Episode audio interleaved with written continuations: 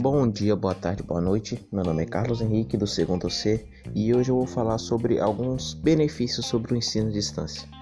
Muita gente pode falar: "Ah, estamos em casa, que preguiça, não vou fazer". Mas por estarmos em casa temos uma liberdade muito grande para podermos estudar na hora em que quisermos. É, nós podemos estudar no conforto da, do nosso sofá, na nossa cama, Podemos dar uma pausa quando nos sentirmos pressionados ou cansados. Tudo isso consegue nos proporcionar uma concentração muito maior.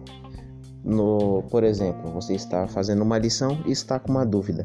Uma dúvida que você normalmente, é, mesmo com a explicação do professor, teria uma dificuldade, você vai conseguir simplesmente ir na internet e pesquisar.